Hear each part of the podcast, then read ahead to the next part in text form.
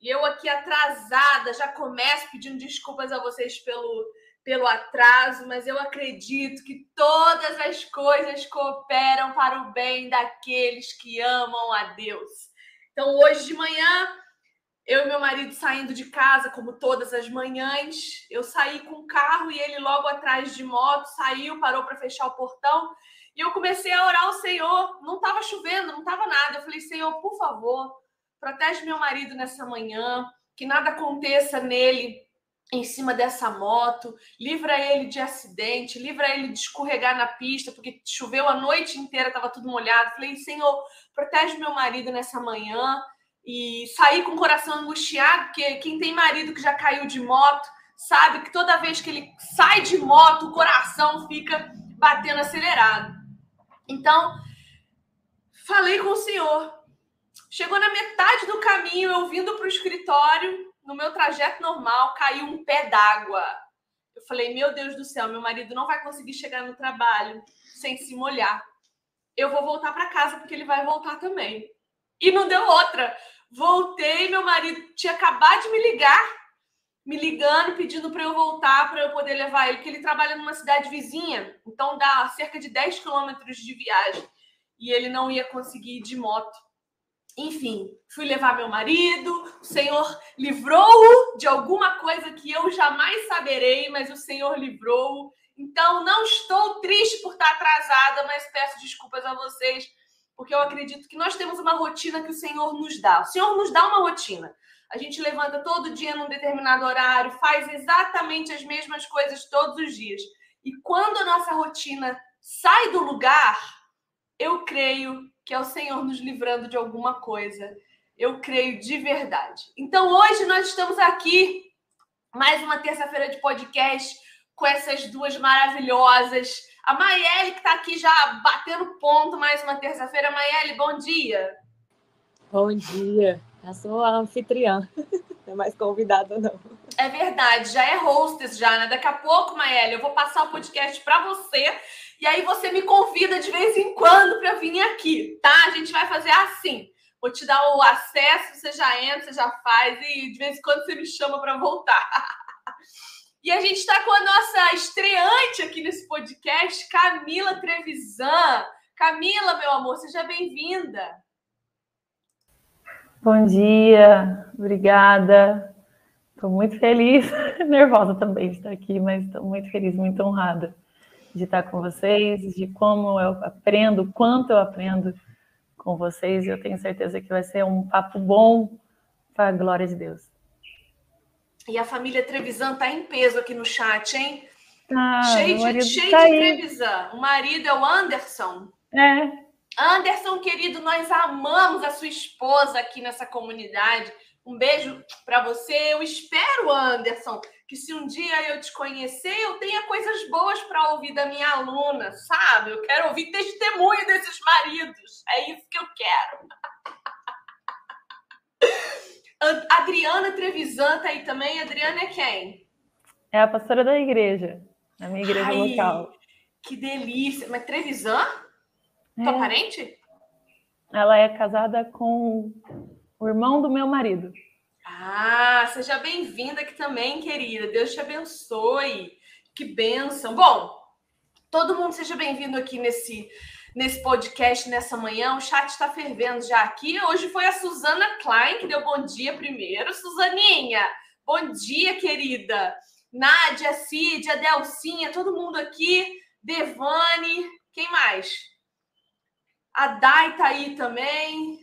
Todos, todos, todos. Sejam muito bem-vindos. Isadora, Jamile, um beijo. Nelza também. Todos, sejam bem-vindos aqui. Bom, essa semana eu pensei assim: é, eu gosto muito de trazer. Eu, eu, não sei se vocês perceberam, mas eu estou tornando prática desse podcast trazer as minhas aluninhas queridinhas. Porque um dos meus maiores propósitos nessa vida é formar lideranças. Eu acredito que nós precisamos de mulheres absolutamente bíblicas liderando outras mulheres para o mesmo lugar das escrituras. Então, eu tenho observado e percebido algumas que tenham o dom de mestre, que tenham aí o dom do ensino, e tenho gostado de trazer essas, essas meninas aqui no podcast. Por quê? Porque, gente, é tão difícil achar mulher nesse grau de, de Bíblia para trazer para nós podcast já deve ter o quê, Maelinha? Um ano? Um ano e meio? Sei lá, tá beirando dois? Não sei, tem muito tempo esse podcast. E é uma luta encontrar mulheres que venham ensinar coisas para nós sem aquele tracinho feminista, né? Sem aquela arrogânciazinha é, é da amargura feminina que é típica de nós quando não nascidas de novo, não é? Então a gente precisa começar a crescer aqui para estar aqui ensinando outras mulheres e o podcast tem sido esse lugar em que eu coloco a carinha de vocês no sol e eu estou gostando muito disso. Eu estou achando que vocês estão saindo muito bem, muito melhor do que eu jamais poderia imaginar. Então eu falei com Camila essa semana, eu falei: "Camila, seguinte, bora". E ela na hora falou: "Bora". Tô com medo, mas bora, né, Camila? E eu falei para ela, então escolhe o tema. E, extraordinariamente, Camila escolheu o texto de João 3,7, que eu vou ler com vocês, que diz o seguinte: Não se surpreenda pelo fato de eu ter dito, é necessário que vocês nasçam de novo. Eu não sei se a Camila se deu conta do que ela fez, mas ela trouxe para esse podcast hoje um dos temas mais complexos e difíceis da escritura. de explicar. Por quê? Como é que se explica o novo nascimento? Essa é uma pergunta, inclusive, que eu já fiz para grandes professores de teologia e eu não consegui encontrar uma resposta, não é? né, Maelle? A gente já fez essa pergunta inúmeras vezes para alguns professores de teologia e foi difícil encontrar uma resposta. Mas o que a gente quer nessa manhã não é encontrar respostas para todas as coisas, a gente quer pensar um pouco sobre isso. Então, Camila, meu amor, por que que você escolheu esse tema? Por que, que ele está no teu coração? E o que que você entende a respeito disso? Bom, deixa eu explicar porque é a primeira pergunta, né? Por que eu escolhi esse texto? Esse texto na verdade, ele faz parte do, do meu novo nascimento. Então, foi a partir de uma de um ensino muito simples do meu pastor local, que está até aqui no chat também, o pastor Carlos Alberto, ele é meu pastor. Então, quando eu tinha 10 anos, de, quando eu nasci, ele já era pastor há 10 anos. E, e eu sempre fui uma, assim como Nicodemos, uma nascida no Evangelho. Então, eu cresci dentro da igreja. Meus pais se converteram quando eu tinha cinco anos. Isso foi muito bom. Mas existia na minha conduta nada que diferenciava eu estar da igreja, eu frequentar os cultos, eu ser assídua na congregação local, com a vida de quem não era. Então, a minha vida era igual, o meu comportamento era o mesmo os meus pecados eram hábitos constantes. É, não havia mudança nenhuma em mim. Não havia nenhuma mudança que glorificasse a Deus, ou que mostrasse que havia uma transformação em meu coração feita pelo Espírito Santo de Deus. E foi a partir desse texto e, e desse entendimento sobre qual é a ação do Espírito Santo nas nossas vidas que existe uma diferença entre frequentar uma igreja, em ser um religioso e ter nascido de novo. Então foi a partir desse momento que o, o meu pastor, na sua simplicidade, falou para mim: olha, é diferente, Camila. Não é a mesma coisa. E foi muito difícil é, eu me, o meu coração religioso ser quebrantado por Deus, sabe? Foi mais de, de uma vez essa palavra sendo batida no meu coração, Deus trazendo à tona isso. E aí eu fui perce... Deus foi me tornando perceptível a minha conduta, de modo que eu percebi que eu não conhecia Deus. De que eu não conhecia nada a seu respeito. Que embora eu tenha nascido na igreja, batizada, participando de todos os dogmas da igreja, é, tomando a ceia do Senhor e fazendo outras coisas que são habituais a um cristão, na minha vida nada era diferente. Era sempre o mesmo pecado continuamente, era sempre a mesma vida, não tinha uma nova natureza, uma nova criatura.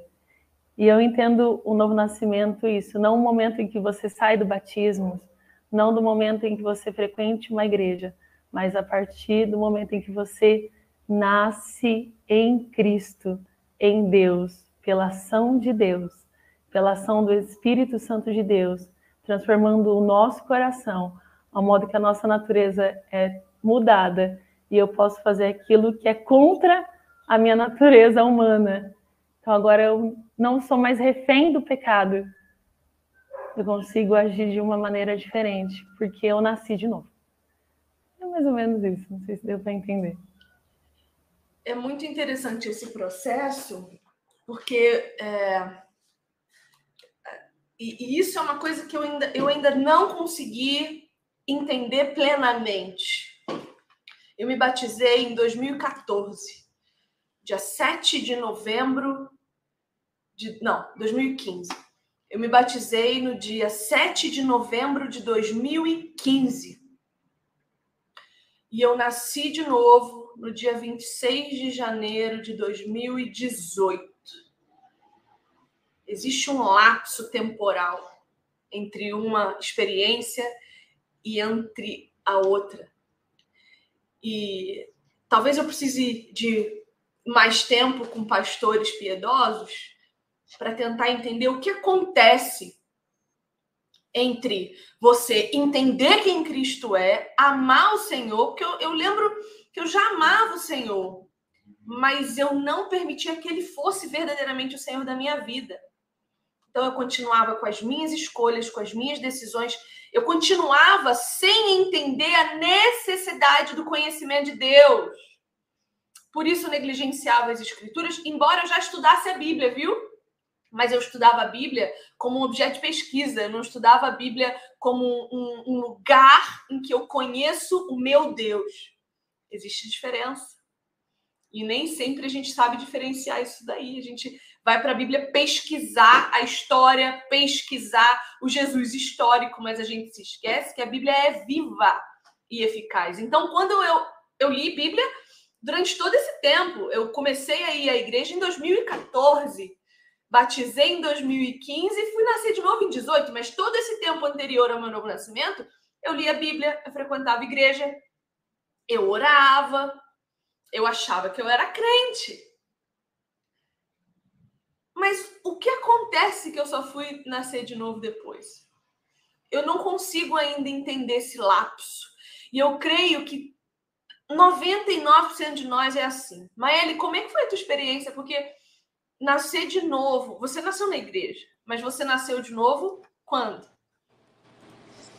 Então, é uma das coisas que eu ficava na dúvida também do porquê, porque eu nasci na igreja, sempre fui uma pessoa que amava estar na igreja, não era algo obrigatório para mim. Eu amava, talvez eu simpatizava com o Senhor, não sei. Então, eu, eu lia muito a Bíblia desde, desde criança, eu gostava muito. Eu lembro que com cinco anos, o meu, meus versículos favoritos eram do Sermão do Monte, mesmo sem entender. Eu adorava a palavra feliz e são. Então, fui crescendo e, e aprendendo, mas mas quando eu cheguei na adolescência, eu tive aquele conflito de ler a palavra por medo, né? Ah, porque eu tenho que eu tenho que dar o exemplo, eu tenho que ler a palavra, senão eu vou para o inferno. Eu, eu ouvia na igreja, né, que a gente precisava orar e ler a Bíblia, mas eu colocava aquilo como um fardo em cima de mim, então não era por amor. Eu lia durante um mês com aquela obrigação e depois eu passava um mês, dois sem ler nada não sentia a menor vontade, era uma preguiça, algo que não tinha vontade mesmo.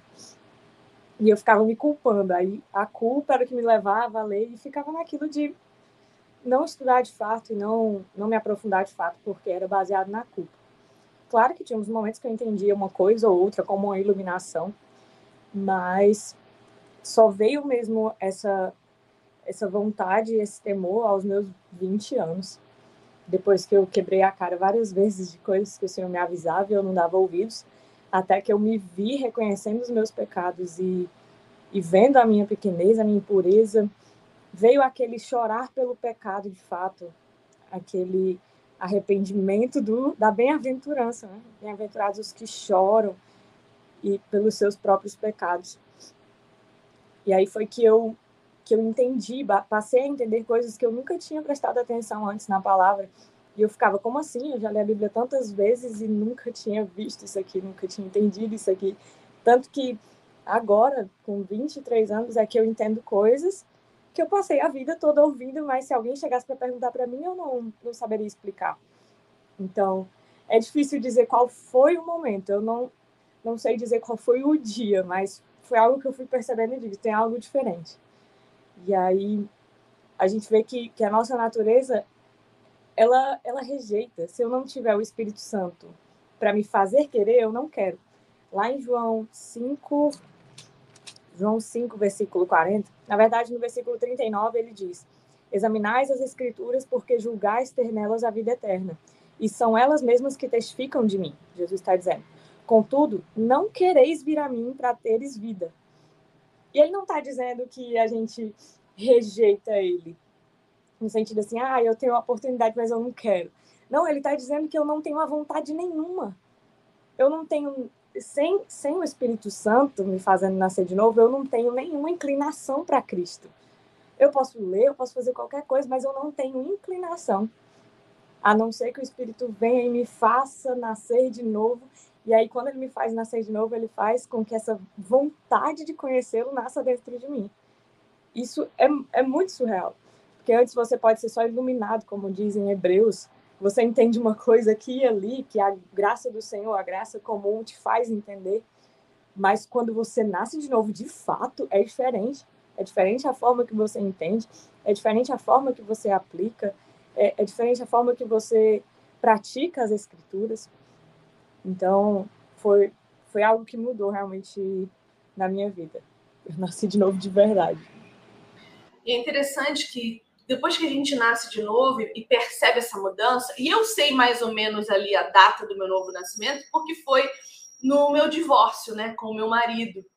Então eu sei que aquele sofrimento foi, na, foi na, no momento daquele sofrimento que o Senhor me nasceu de novo. Importante a gente frisar isso. É o Senhor quem nos nasce de novo, né? Não somos nós. É, um bebê, ele não nasce, ele não se faz sozinho, ele precisa que os pais o façam, gerem, né, para que ele nasça. Então, é o Senhor quem nos nasce de novo. E aí o Instagram, ele tem me, me dado umas lembranças daquele período de 2018. E eu percebo que para eu chegar onde eu tô hoje, me vestir com modéstia, com decência, a minha maneira de falar, de me comportar, foi um processo. Né? A gente começa a engatinhar quando nasce de novo. E aí o Senhor vai nos dando consciência. Ele vai nos gerando entendimento. Mas o que que tecnicamente é o nascer de novo? A Bíblia vai dizer para nós que quando Cristo é morto na cruz, os seus eleitos que nele estão morrem com ele. Então, a Viviane, eu, cada um de nós que somos filhos de Deus, quando Cristo foi morto na cruz, estavam incluídos no corpo de Cristo. Loucura do Evangelho. Nós estávamos lá, literalmente, no corpo de Cristo e morremos com ele e fomos sepultados com ele. E ao terceiro dia, com ele, nós ressuscitamos, eu e você. E naquele momento foi decretada, foi definido nosso novo nascimento. Então Jesus precisou morrer para que o velho Adão que mora em mim morresse e ele precisou ressuscitar para que o espírito vivificante de Cristo em mim vivesse. Isso é nascer de novo. O meu novo nascimento estava determinado por Deus desde antes da fundação do mundo, que é desde quando a cruz existe. Veja, a Bíblia vai dizer que a cruz já era antes de todas as coisas. Quando Deus criou Adão, a cruz já era. Porque toda a humanidade foi criada para glorificar Jesus Cristo. Mais nada. Então, o nascer de novo é isso. É você ser incluído. E aí, existem duas experiências: a experiência espiritual na eternidade com Cristo, que acontece na cruz, na eternidade, e a experiência humana temporal. Então, existe o Cronos, em que na eternidade eu já sou filha. Não, Kairos, perdão. Isso aí.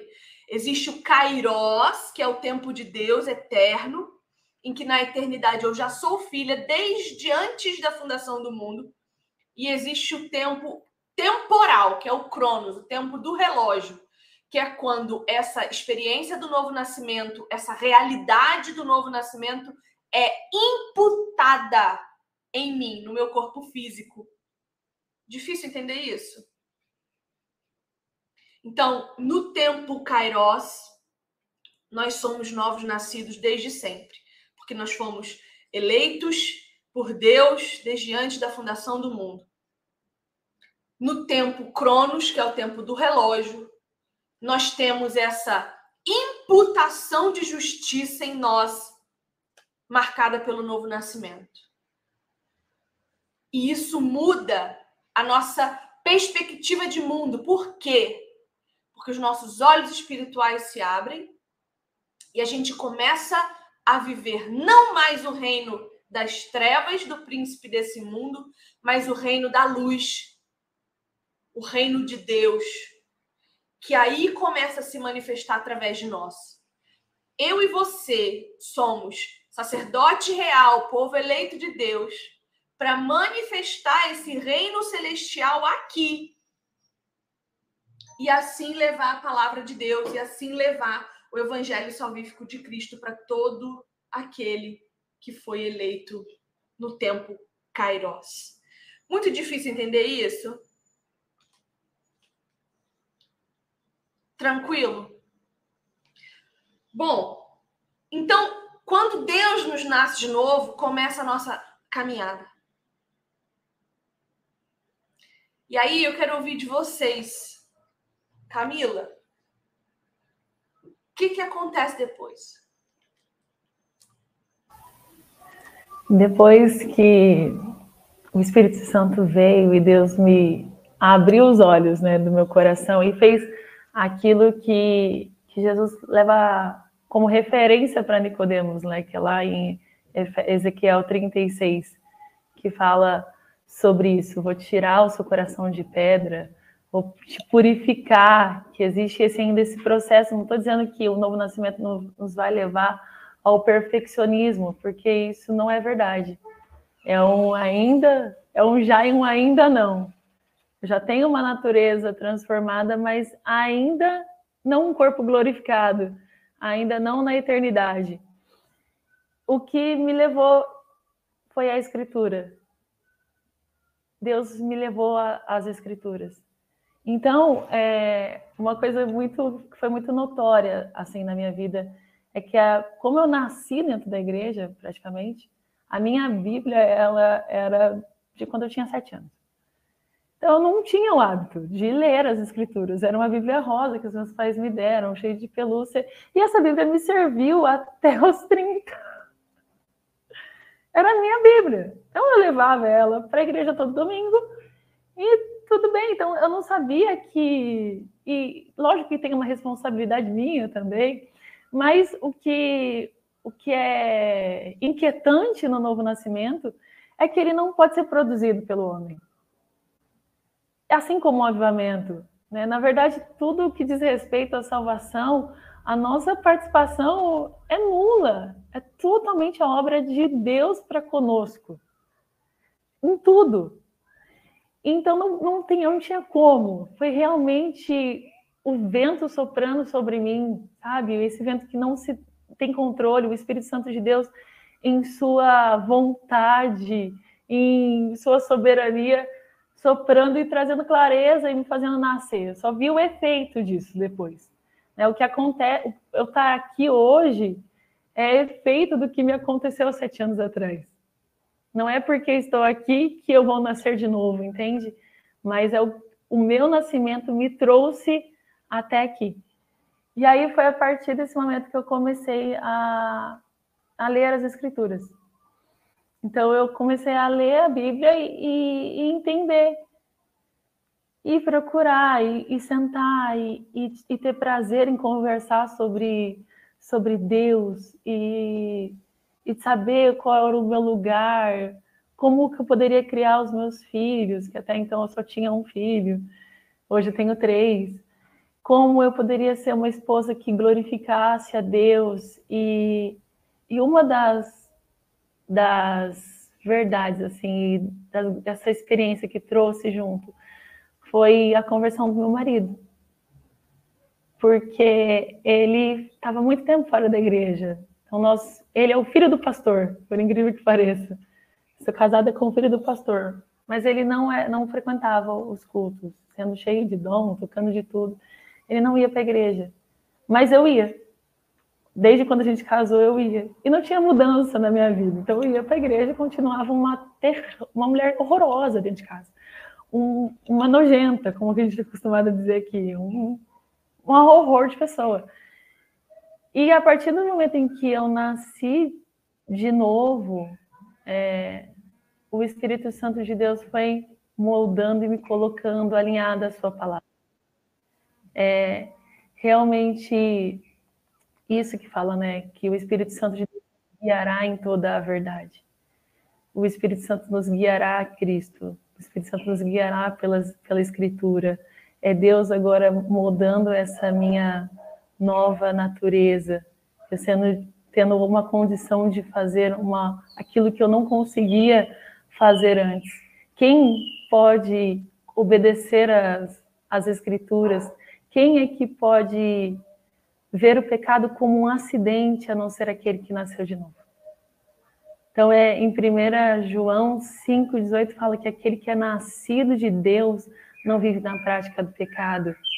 Então, como eu poderia não viver na prática do pecado se eu não nascer de novo, sendo que é natural em mim pecar? Se o que eu sei fazer de melhor é pecar?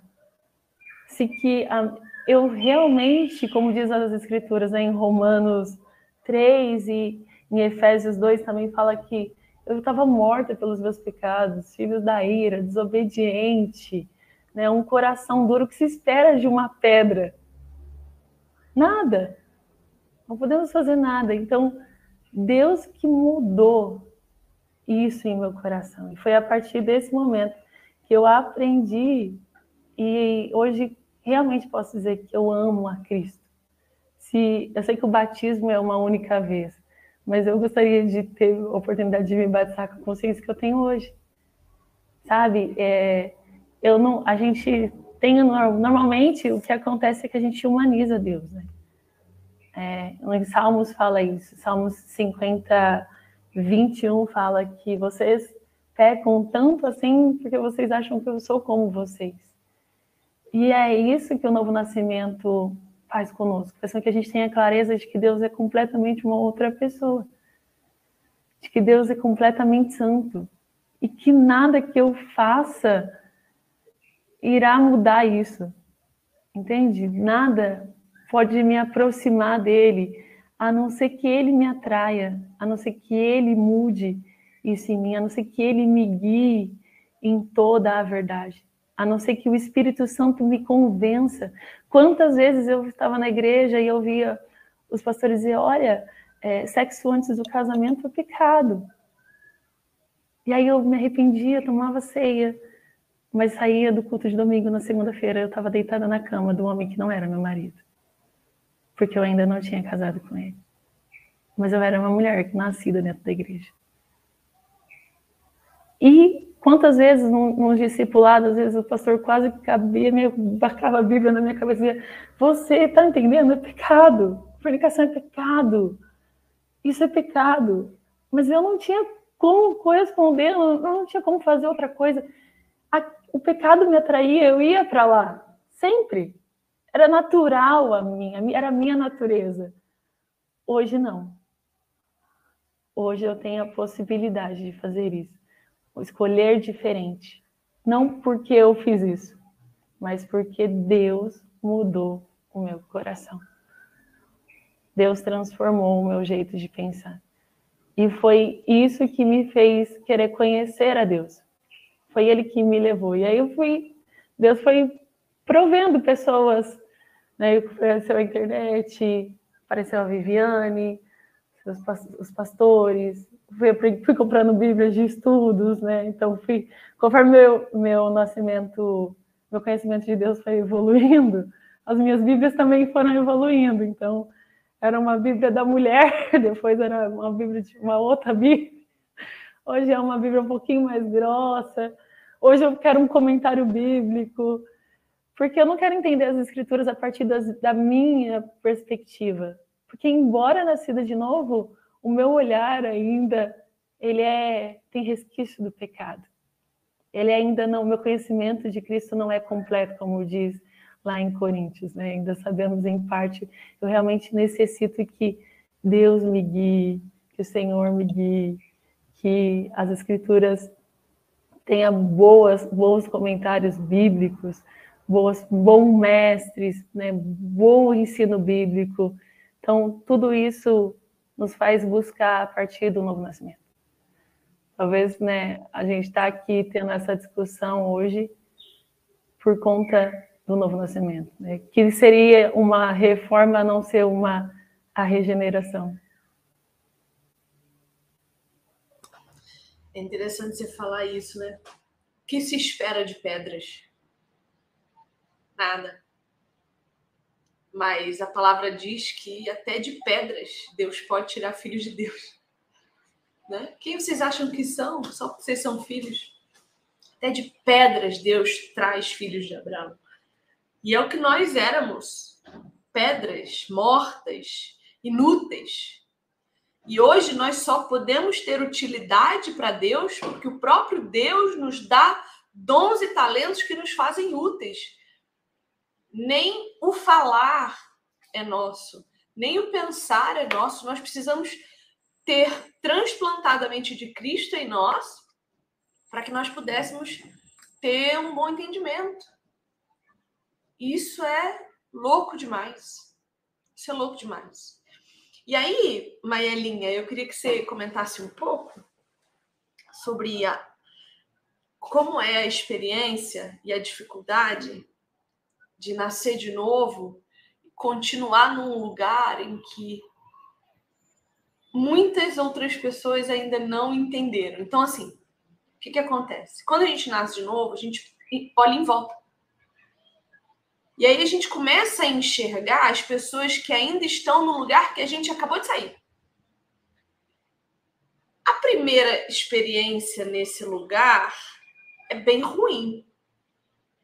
Então, como, como entender isso? Como lidar com isso? Fala aí rapidinho, eu vou fechar minha janela ali, que tá ventando, mas tô aqui. Eu estava pensando sobre isso agora, porque entender o novo nascimento te faz enxergar os outros, né? E de início você pode ter até um pouco de orgulho. É isso que a gente vai combatendo. Como a Camila disse, é um já e ainda não.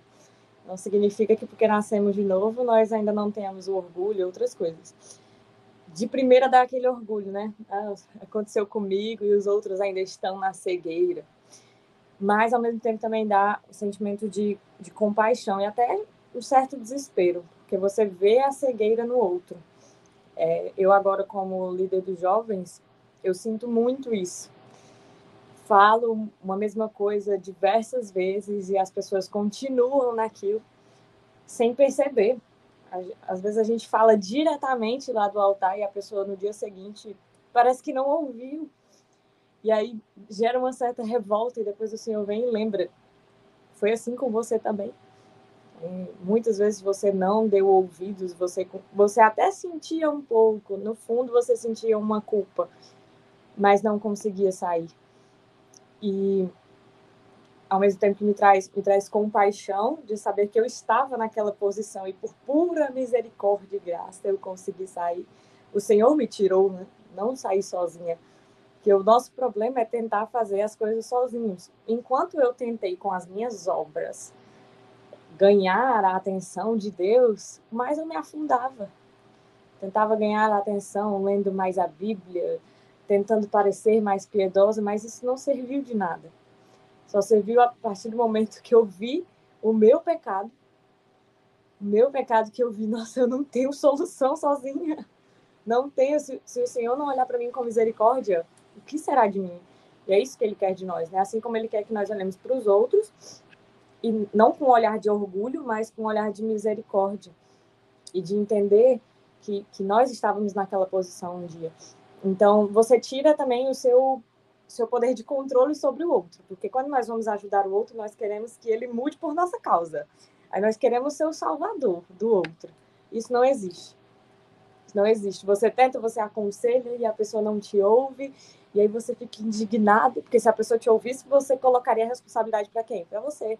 Né? Me ouviu, fez certo por minha causa. O Senhor deixa claro para você que não é por sua causa coisa nenhuma. É Ele que ele que transforma no momento que ele quer e se ele quiser. Mas é doloroso. É doloroso ver os outros como se estivessem todos vendados e só você estiver enxergando a luz, você tenta mostrar ele. E ainda assim a pessoa não consegue. Porque o próprio Cristo disse: vocês não querem, vocês não têm a mínima vontade de vir até mim para ter vida, ou seja, estão mortos.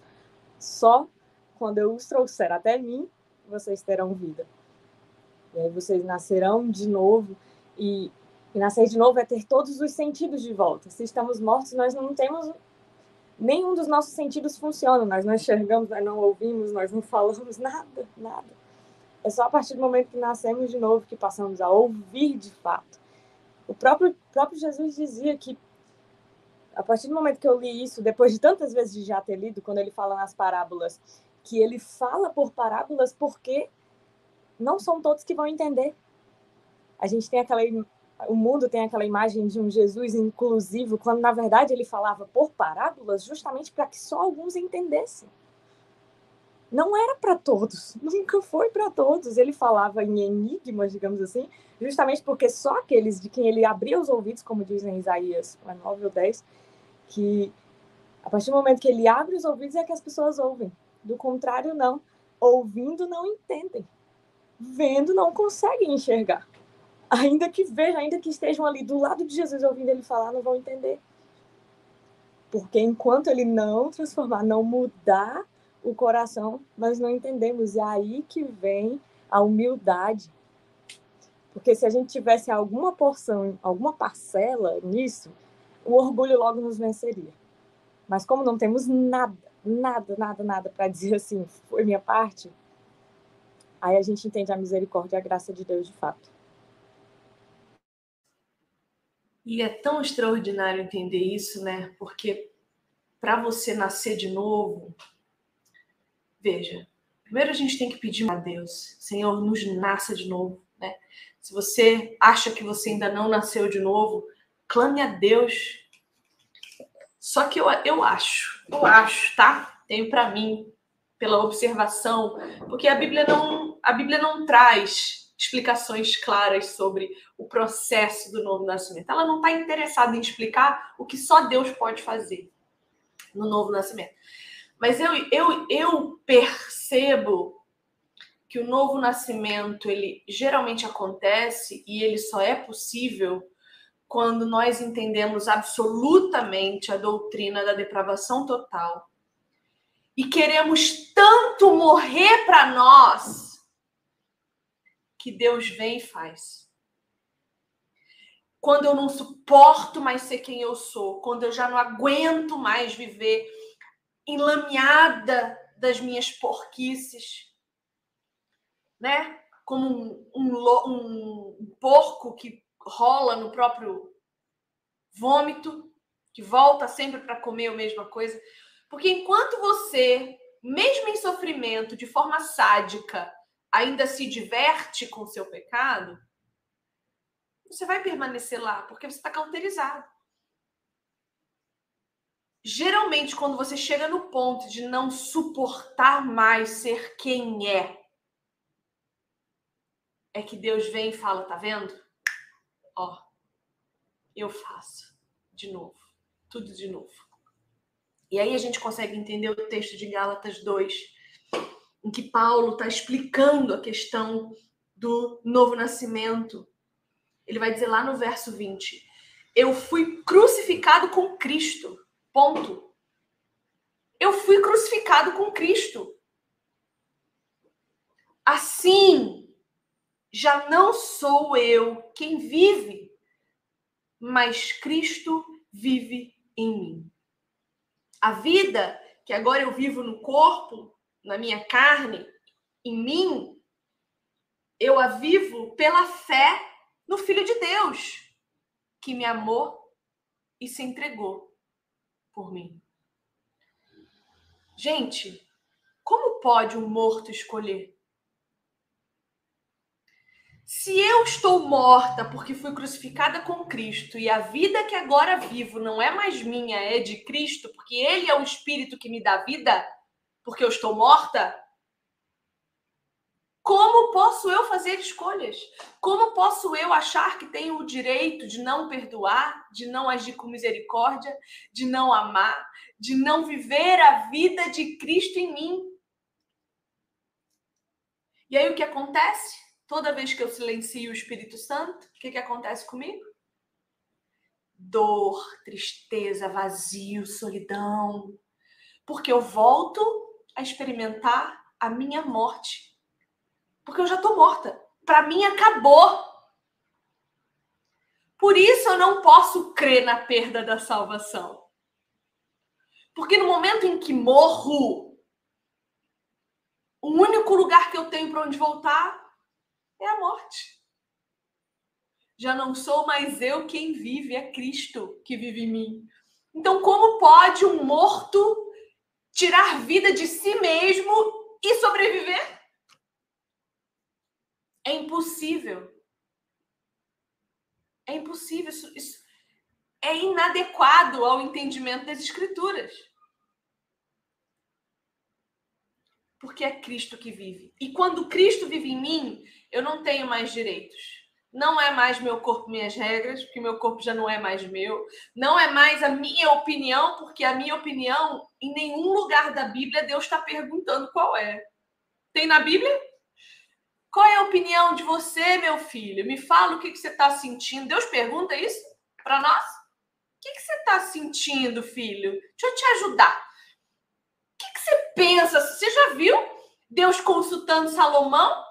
Filho, o que, que você acha daquilo que eu fiz? O que, que você. Deus não está se importando com a nossa opinião, porque Ele sabe que a opinião dele é muito superior à nossa, é muito melhor do que a nossa. Muito, muito mesmo.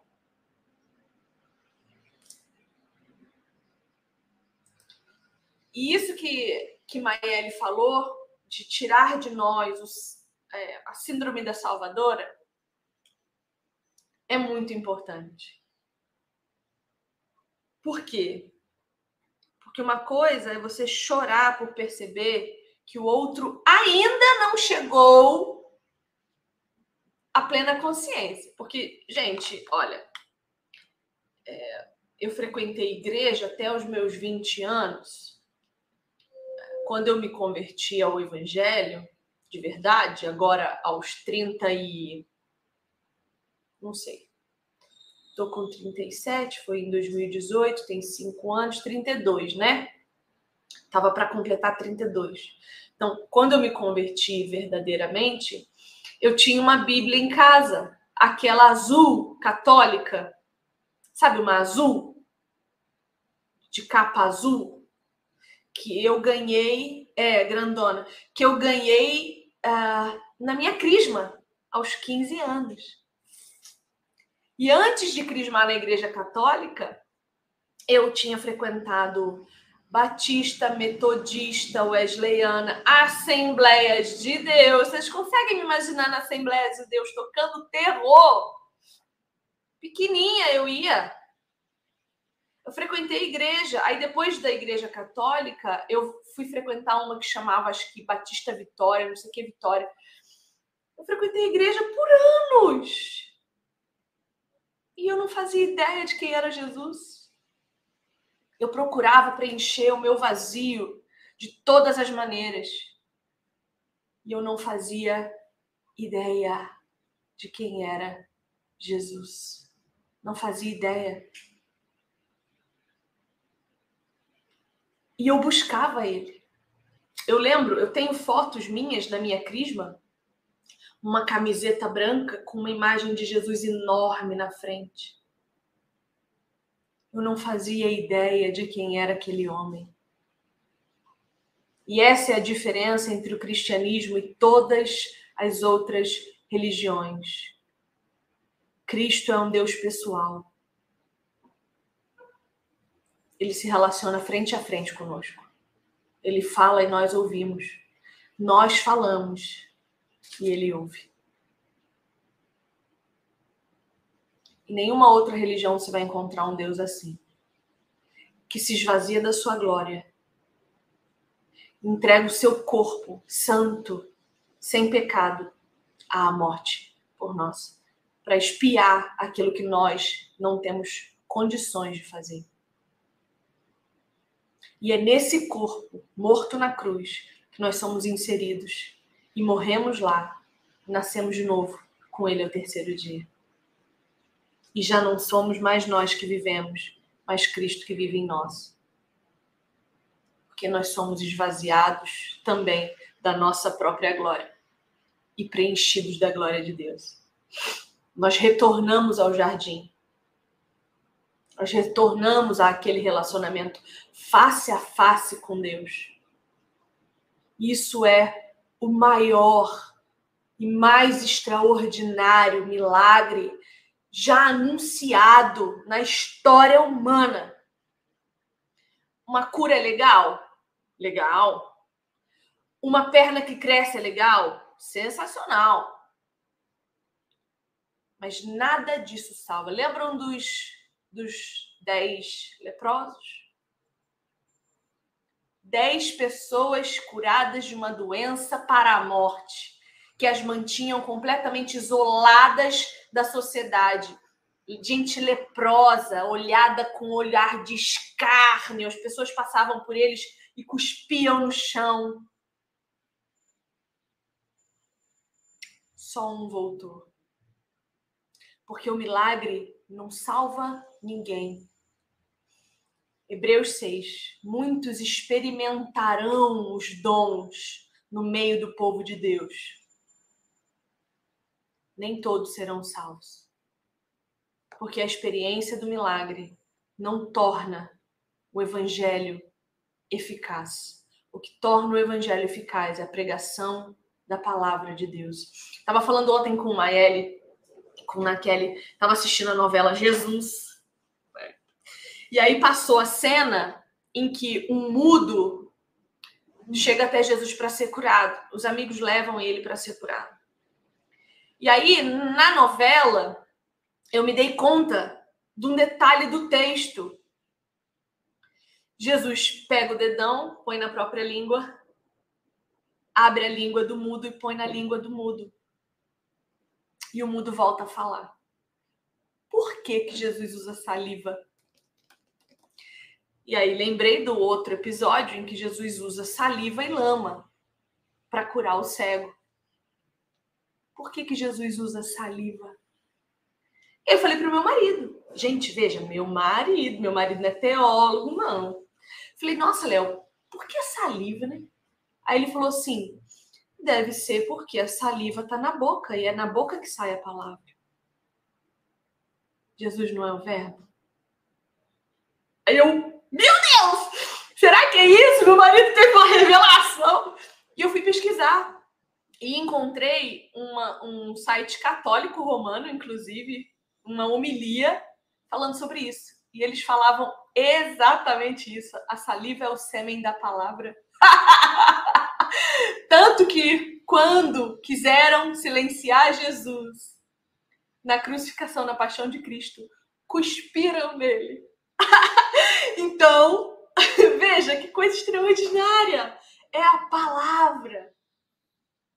não é um milagre, não é o alimento que, a gente dá, né? Que a gente faz obras de caridade, muitos creem que as obras de caridade levam à salvação. Nada disso é a pregação do evangelho. É aí que se nasce de novo. Quando a palavra entra em nós. E quando a palavra entra, o verbo entra. Quem é o verbo? Entende? Tá tudo relacionado. Tudo relacionado. E aí eu queria que vocês comentassem é, como que é, como que fazer um, um, paralelo de como que era a experiência da leitura bíblica antes do novo nascimento e agora, né? Vocês já falaram que antes não tinha interesse, não era gostoso, né? Como que é agora com os olhos abertos? Porque a, a, a leitura bíblica não exige teologia, e, é, como fala, é, é você não precisa ser um grande estudioso da história da igreja para entender o que a Bíblia fala, principalmente quando é o Espírito Santo que está ensinando. Então, e, e, aí façam um terceiro paralelo de como a teologia tem ajudado vocês. Começa, Mai, começa. A diferença é grande. Eu lembro que eu lia só para para dizer que eu tinha lido, né? Quando me perguntassem, eu poderia dizer que eu já tinha lido a Bíblia toda. Mas não adiantava. Principalmente o Antigo Testamento, que eu creio que é a dificuldade da maioria dos cristãos não conseguirem ler, principalmente ali algumas partes do Pentateuco, Números, Levítico, que eu vejo que é a maior dificuldade, e realmente é. E depois do, do, novo nascimento, foi uma das coisas que eu pedi para o Senhor: Senhor, eu quero ter amor por toda a Sua palavra, não só por uma porção dela. Porque quando eu lembro que os discípulos no caminho de Emaús tiveram uma, o privilégio e a grande oportunidade de ouvir o próprio Jesus falando onde ele estava em cada parte das Escrituras, que era o Antigo Testamento, já que o Novo não tinha ainda, eu fiquei, uau, que privilégio, Senhor, eu tenho o Espírito Santo, eu quero. Eu quero ter eu quero ter essa experiência de ver Cristo em toda a Bíblia. Então isso passa a te trazer mais temor quando você começa a enxergar, e o Espírito Santo vai mostrando. Não só você sozinho, né, mas quando você passa a pesquisar através da teologia, porque tiveram grandes homens de Deus, homens e mulheres de Deus, que pesquisaram a fundo, que foram também inspirados pelo Espírito Santo para as interpretações daquilo que a gente não consegue ver de primeira. Então eu fico muito admirada, principalmente quando eu leio comentários eu vejo, uau, ele percebeu isso eu li há tantos anos atrás e não tinha percebido gosto muito do comentarista Matthew Henry, que ele ele escreve com um amor e, e era isso que eu pedia para o Senhor. Senhor, eu quero esse esse sentimento. Eu quero que toda vez que eu ler a palavra, ainda que a minha carne esteja lutando contra o meu espírito, eu quero ter esse prazer. Então, antes do, do novo nascimento, se a gente pode separar assim, era aquela preguiça, né? aquela falta de vontade. Mas hoje é algo que eu não consigo viver sem. Por mais que tenham textos mais difíceis, que venham vários números de dos habitantes, de nome de pessoas, ainda assim o Senhor vai nos mostrando que cada parte é importante. E eu, eu, tenho, eu tenho sido maravilhada com os ensinamentos do Antigo Testamento. Agora, lendo Isaías e Jeremias, dá uma, aquela tristeza no coração, porque a gente lembra da igreja, que somos chamados de de adúlteros, daqueles que traem o Senhor com ídolos do coração, que são incircuncisos de coração. Então, tem tanta coisa que fala de nós, que fala diretamente ao nosso coração. E eu não consigo mais ter a, a, aquela visão desleixada da palavra. Eu olho para a palavra e eu lembro que o meu Cristo está em toda essa palavra, que eu preciso dela como meu alimento, como foi dito em um dos, em um dos discipulados, acho que foi o discipulado passado, da semana passada, nós temos que ter sede da palavra e fome, assim como o nosso corpo necessita de comida e de água. Então, quando eu vejo que eu não estou tendo esse desespero, que eu estou lendo na rotina, assim, porque porque eu não consigo mais ficar sem, mas tem dias que você diz, ah, vamos lá, né? Vamos mais um dia. Já não vai com aquela paixão.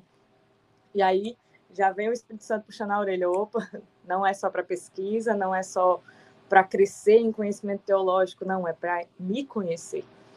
Então, creio que esse amor ele vai aumentando à medida que nós vamos lendo e aprendendo do Senhor e vendo que quanto mais aprendemos, mais tem para aprender.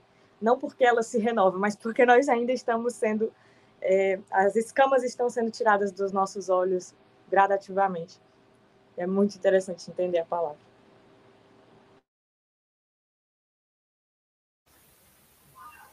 Bom, nossa, no meu caso mudou muita coisa, porque eu nem lia por obrigação. Eu fazia a leitura do domingo. Então, e das vezes que eu estava na igreja.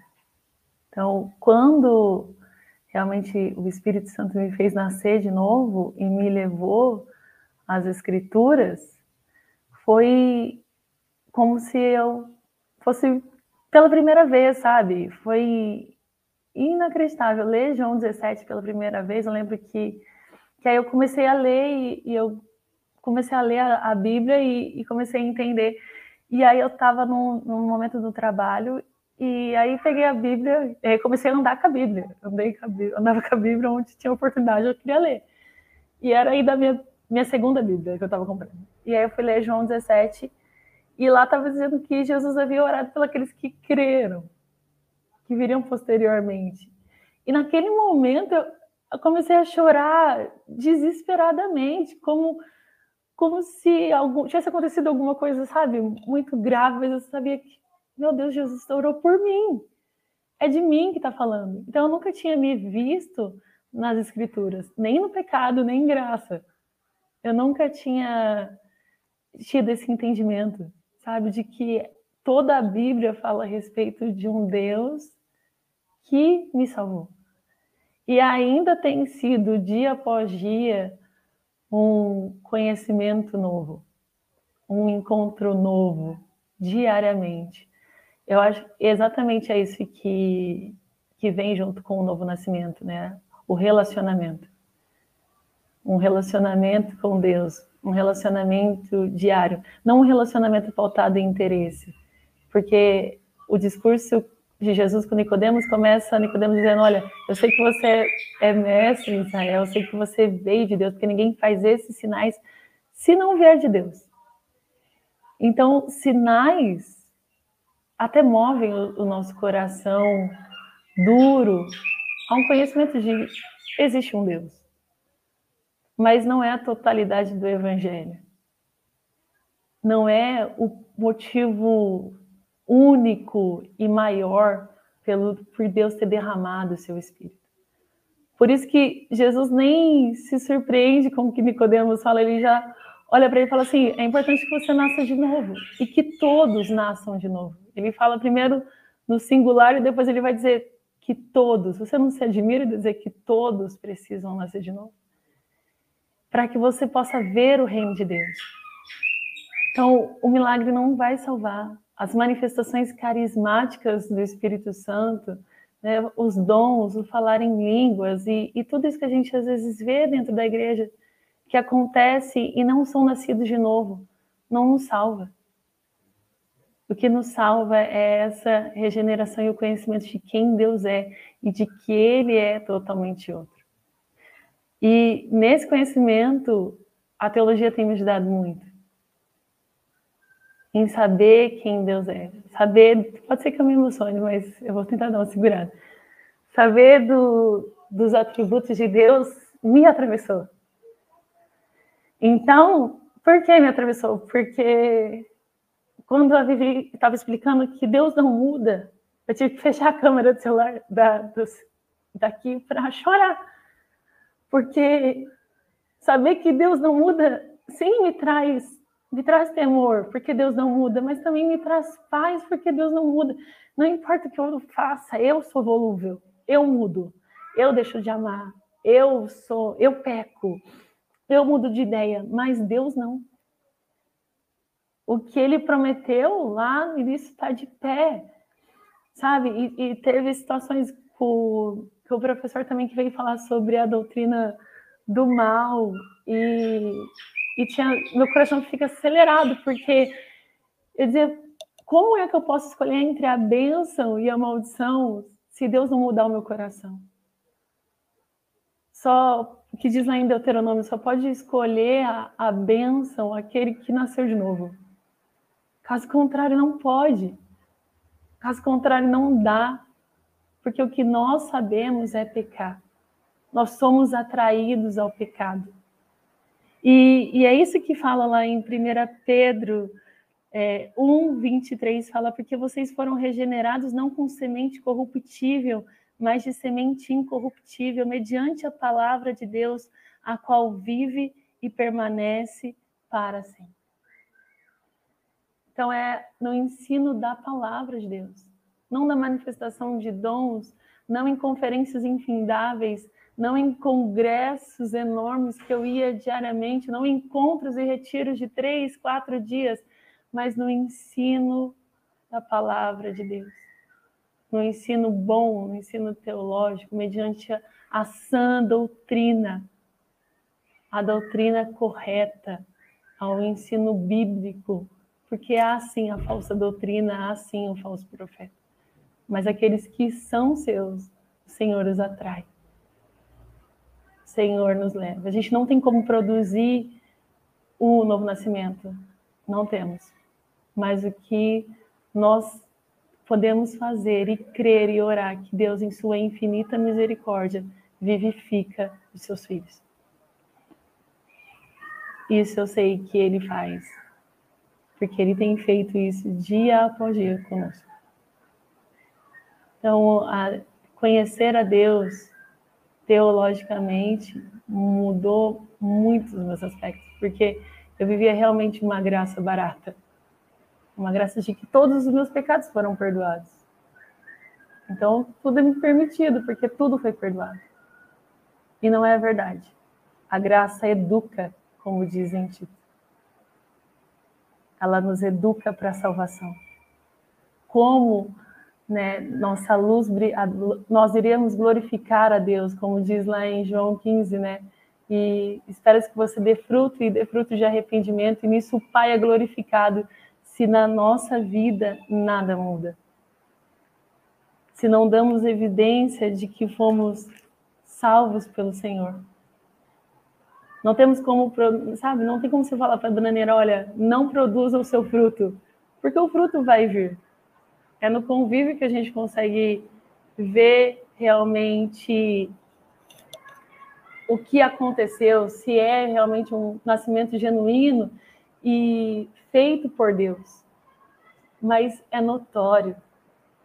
E nas nossas vidas também deve acontecer um antes e um depois um antes de Cristo e depois de Cristo. Jesus não morreu apenas para que fôssemos perdoados e justificados, mas também regenerados, também nascidos de novo, para uma nova vida. Em João, 1 João 5 fala né, que todo aquele que é nascido de Deus ama. Aquele que é nascido de Deus vence o mundo. Aquele que é nascido de Deus não vive na prática do pecado. E, em João, no Evangelho de João, capítulo 1 e 12, diz que aquele que nasceu não segundo a sua vontade, não segundo a carne, não segundo a vontade humana, mas segundo a vontade de Deus. É Deus produzindo o um novo nascimento em nós.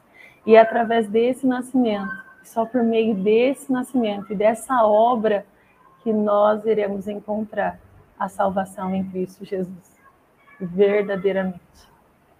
Porque eu creio nisso e vivo para isso. Jesus vai voltar e estaremos com Ele. Agora, como diz lá em Coríntios, né? Agora nós vemos pelo espelho, mas chegará o dia em que poderemos ver Ele como Ele realmente é. E nisso a teologia tem me ajudado muitíssimo. Eu falo viver. Quando eu cheguei no, no grupo dos arminianos, eu falava: Olha, não estou entendendo, mas, mas eu vou entender. Eu vou entender. Calma que eu vou entender. E, e Deus sabe que a cada, a cada, cada, todas as vezes que o Espírito Santo vem e, e abre o meu entendimento e me faz ver eu dentro das Escrituras, sabe? Quando diz, e eu iluminei as suas trevas. Nossa, é a coisa mais linda, esse é o maior milagre que Deus podia ter feito na minha vida. Sabe? E eu espero que ele, e eu oro para que ele me permaneça nisso até o dia que ele venha. Porque eu também não tenho condição de permanecer por mim mesma. É isso.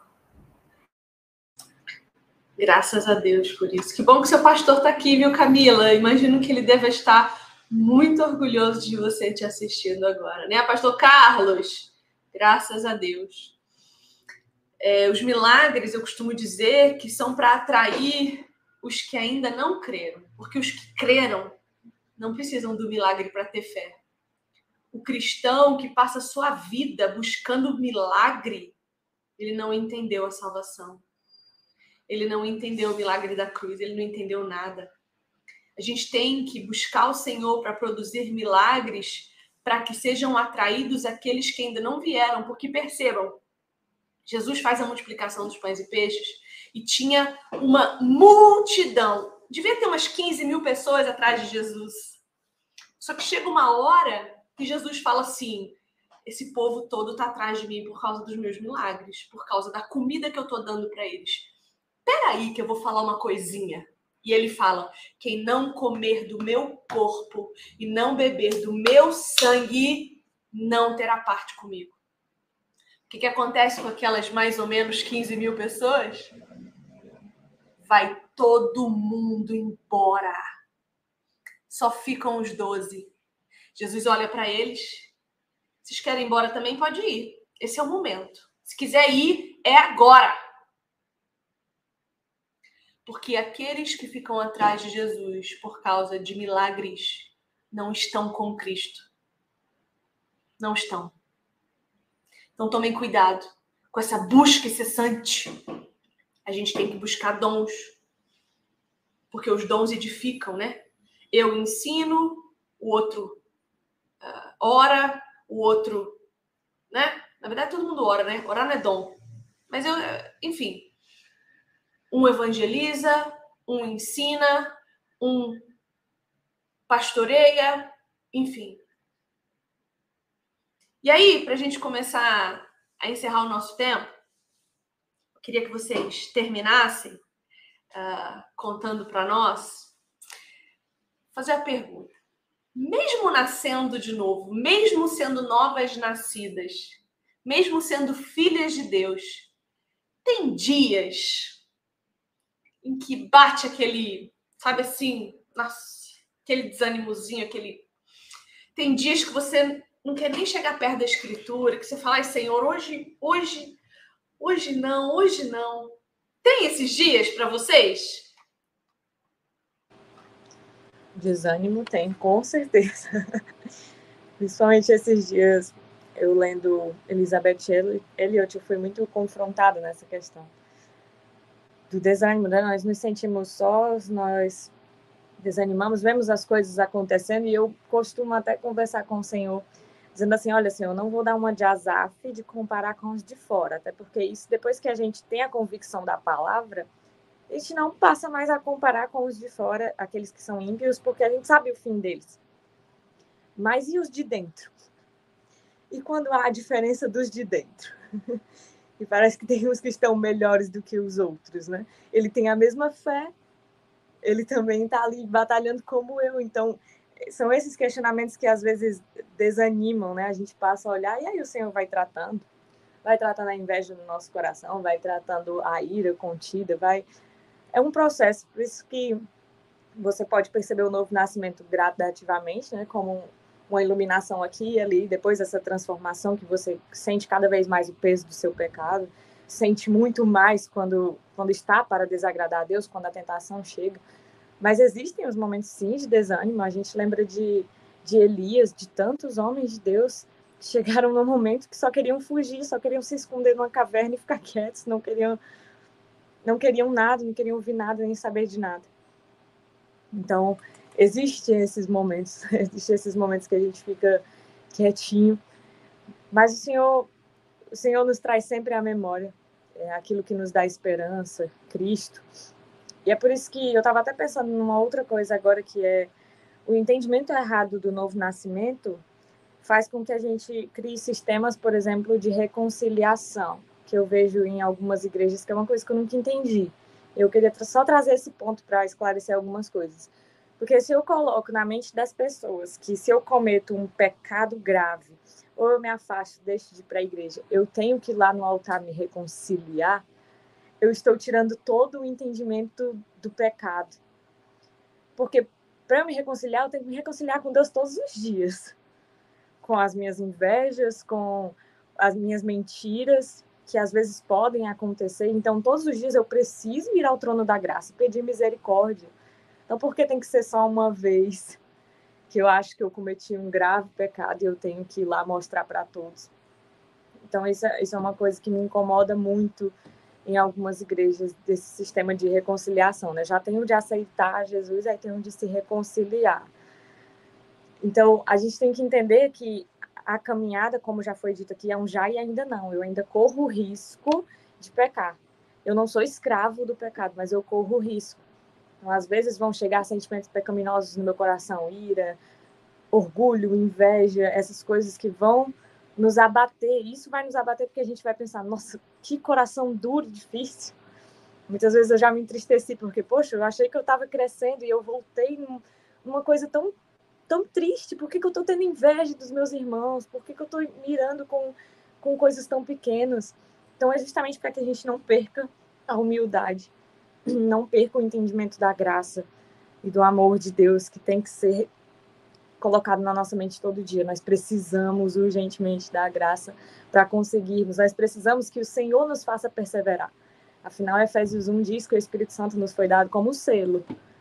Eu creio que o selo de Deus é muito mais forte do que qualquer selo terreno. O selo terreno que a gente rompe, as nossas palavras que a gente volta atrás e trai. Não, Deus não é assim, Deus é imutável. Então, se ele me coloca um selo, esse selo não sai, nem que eu tente arrancar a força, não sai o selo está em mim. Então, a, ainda que eu venha cair, ainda que. Né, porque o justo pode cair até sete vezes, mas o Senhor, o justo pode cair, pode desanimar, mas o Senhor vem e o faz perseverar. Então, eu creio que esse selo nos dá segurança. O entendimento de nascer de novo nos traz segurança e paz. E mesmo em dias de desânimo, mesmo em dias de tristeza, nós lembramos da esperança que é Cristo e continuamos no caminho até que ele venha.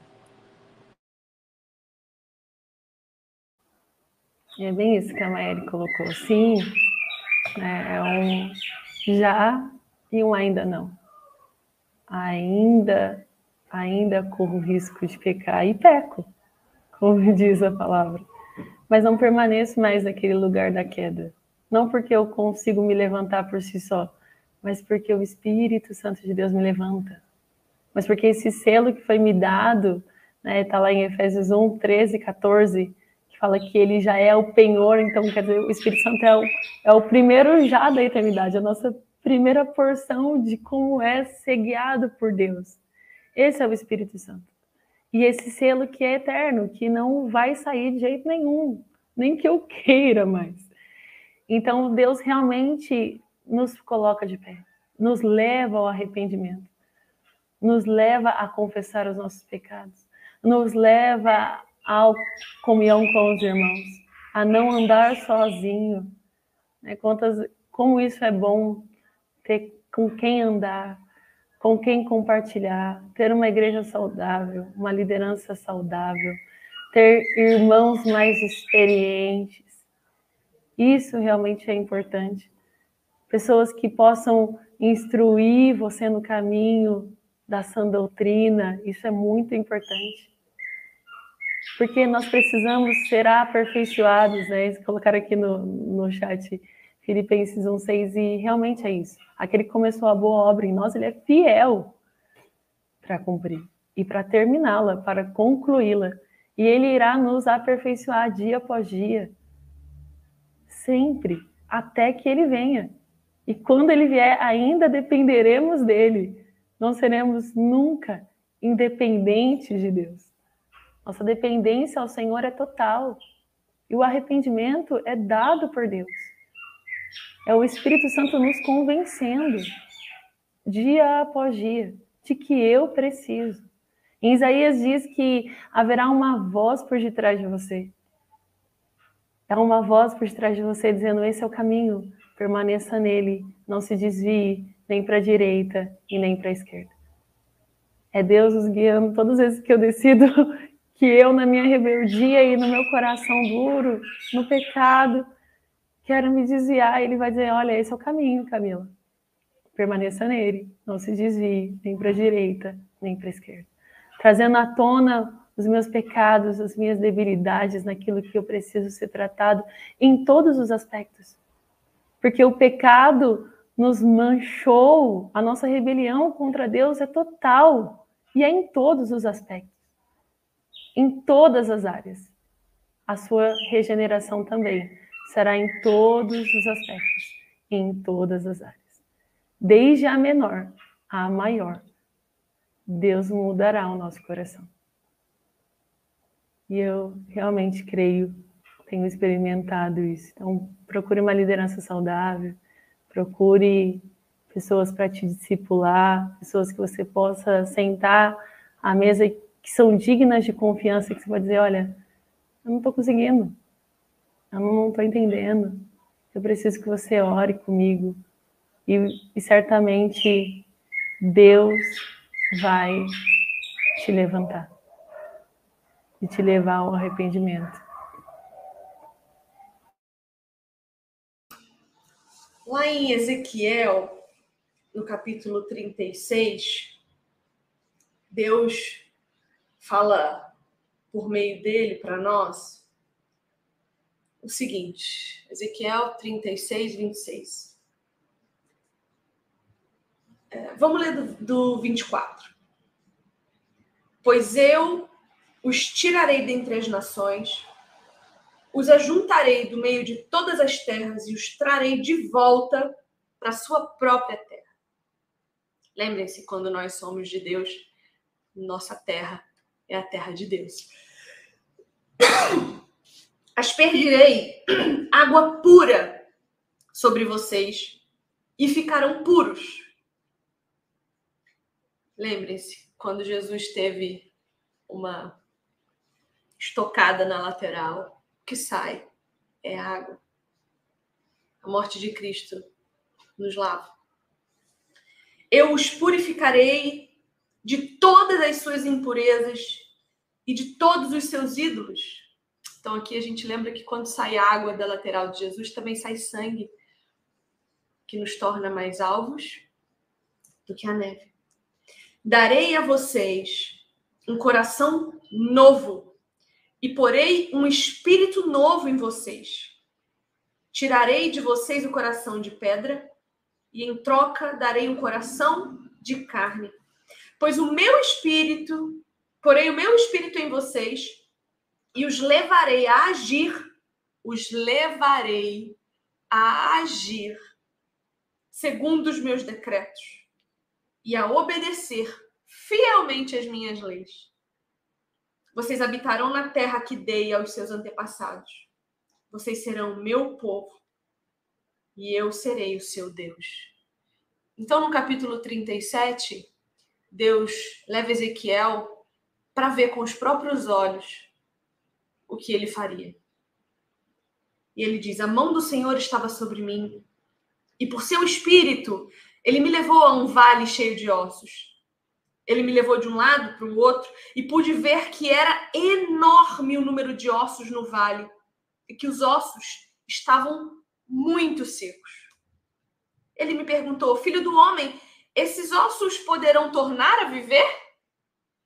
Eu respondi: Ó oh, soberano Senhor, só tu sabes. Então ele me disse: Profetize a estes ossos e diga-lhes: Ossos secos, ouçam a palavra do Senhor. Assim diz o soberano, o Senhor a estes ossos. Farei um espírito entrar em vocês e vocês terão vida. Porém, tendões em vocês e farei aparecer carne sobre vocês e os cobrirei com pele. Porei um espírito em vocês e vocês terão vida. Então vocês saberão que eu sou o Senhor. O Senhor nos nasce de novo para que nós saibamos quem Ele é. E a partir daí sejamos capazes, pela carne que Ele nos dá, que não precisa mais pecar, porque ela tem uma nova natureza, pregar o Evangelho, profetizar a palavra de Deus E essa palavra, através de nós, da nossa boquinha, gerar vida no outro. Olha que privilégio. Deus nos dá o privilégio de comunicar o atributo que ele tem de gerar vida. Isso é extraordinário. Que nós possamos sair desse encontro hoje pedindo ao Senhor que nos nasça de novo que nos dê a capacidade de compreender o privilégio que é carregar em nós o seu espírito e a sua palavra. Nós possamos então nos encontrar com Jesus, sermos transformados por ele e permanecidos nele pela graça que vem dele, que é todas as coisas por, por meio de Jesus Cristo. Que a gente tenha essa consciência de salvação e que pare de ficar procurando Deus onde ele não está. Né? Meninas, que tempo bom, que delícia ouvir vocês. Camila, quando chegou perto de mim, faz dois anos já, né, Camila? Tremia, dava dó de ver Camila tentando se comunicar e não encontrar palavras. E hoje percebo que as palavras que a Camila precisava estavam na Bíblia. Então, toda a comunicação da Camila, que antes era difícil porque ela não encontrava meios, hoje ela faz por meio da Escritura. Então, Camila, que orgulho te ouvir, querida. Sei que o Senhor te, te amadureceu, dá para ver que Ele fez isso na sua vida. Mérito totalmente dele, graça totalmente tua. Que bênção te ouvir falar. Obrigada por ter aceitado o nosso convite de estar aqui conosco nessa terça-feira. Eu que agradeço. Agradeço a Deus, agradeço a Deus em sua providência em ter colocado vocês no meu caminho. Agradeço a sua disponibilidade em nos ensinar, né, a todos os professores do IRT, aos meus pastores, as pessoas que caminham e oram por mim, as meninas do grupo de oração. Eu agradeço tudo isso que vocês estão vendo é, é resultado da graça de Deus. Não há realmente mérito meu, porque eu não sei nem fazer isso não sei, né? Quando fala lá em Coríntios que ele pega aqueles que não têm título, que não têm nobreza, que não têm capacidade, é quase eu. Coloquei na minha Bíblia, eu sou essas pessoas. Estou falando de mim, são as minhas características. Realmente não, não tenho, né? Não tinha condição nenhuma. Quem me viu chegar aqui via mesmo como eu era tímida às vezes? Pouco conhecida da, da palavra, e ainda conheço muito pouco a respeito de quem Deus é, quero conhecê-lo mais. Essa é o, a minha vida hoje, é conhecer esse Deus que com tanto amor me amou, com amor eterno me atraiu. Esse é o Deus que me amou eternamente. Então não teria como. Quero passar a eternidade conhecendo como Ele é. Eu sou muito grata por tudo que Deus tem feito. Muito obrigada, gente, por esse tempo, por vocês permanecido e terem ficado até aqui ouvindo a palavra de Deus, que é um prazer falar do que Deus tem feito na minha vida, na minha casa e em tudo, em todos os aspectos da, da minha vida e da minha história. Realmente, tudo isso é obra de Deus. Maelinha, muito obrigada por mais uma semana. Completamos um ano de podcast, não é? Não, é? Estamos completando um ano de podcast, será? Naquele um falou que era um ano e meio. Um ano e meio? Tem que olhar lá quando é a. Eu sou tão ruim de data, gente. Esse negócio de comemorar coisas. Eu sou ruim, eu sou ruim de Natal, de Páscoa, de aniversário. Eu não sou a pessoa de ficar é, fazendo. Ah, um ano de podcast. Eu não sou, eu só vou vivendo um dia de cada vez, então eu acabo perdendo essas, essas comemorações. Mas fico feliz que você está comigo aqui há tanto tempo, Maeli. Muito obrigada pelo seu pela sua disposição de coração mais uma vez. Eu que agradeço. Um beijo, meninas. Povo, então é isso. Semana que vem eu vou trazer uma. Eu encontrei uma professora de história da igreja. Ah! Vamos sabatinar ela semana que vem. Convidei ela para vir falar para nós sobre história. Então, podcast da semana que vem Estaremos aqui falando de história da igreja e a importância da história para os tempos de hoje. Espero você semana que vem aqui, terça-feira às oito, no nosso podcast. Cala a boca, mulher! Aprende a falar como essas meninas falam para que você agrade o Senhor, porque nos importa mais agradar a Deus do que os homens. Um beijo para vocês, fiquem com Deus, amo vocês, coisas gostosas na minha vida. Todo mundo que participou aqui do podcast, muito obrigada pelo chat, pela interação, pelas questões que colocaram ali. Os pastores da CAC estiveram aqui com a gente também. Muito obrigada pela presença de vocês. Um beijo. Fiquem com Deus. Até!